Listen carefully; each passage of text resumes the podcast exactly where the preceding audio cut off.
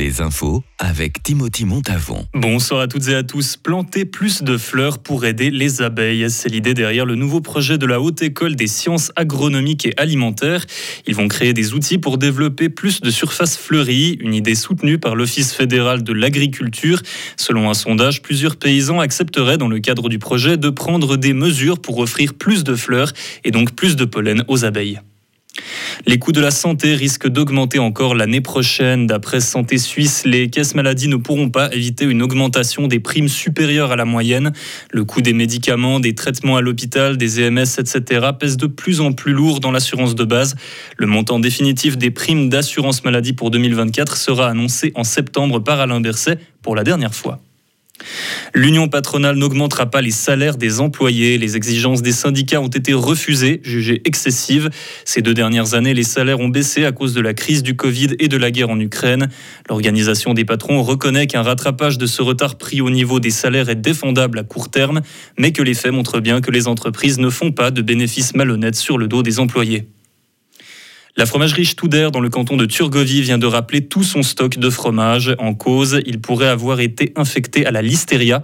La bactérie pourrait avoir envahi la cave d'affinage de Effenhofen. Il est donc déconseillé de manger des produits fromagers issus de la firme Studer, comme der Scharfemax ou der Edlemax.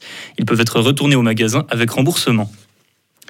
Viola Amert s'est rendue aujourd'hui à La Chaux-de-Fonds. Elle est allée en ville et au centre de compétences du service alpin de l'armée suisse qui a aidé à réparer les toits arrachés dans la tempête.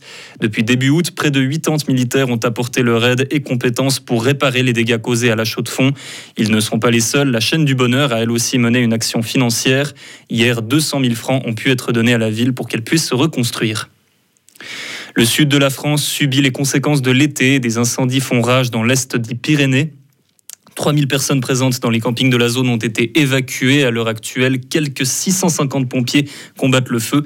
Plusieurs centaines d'hectares sont déjà partis en fumée. Aux États-Unis, l'État de Géorgie inculpe Donald Trump et 18 autres personnes pour avoir tenté d'inverser le résultat de l'élection présidentielle en 2020.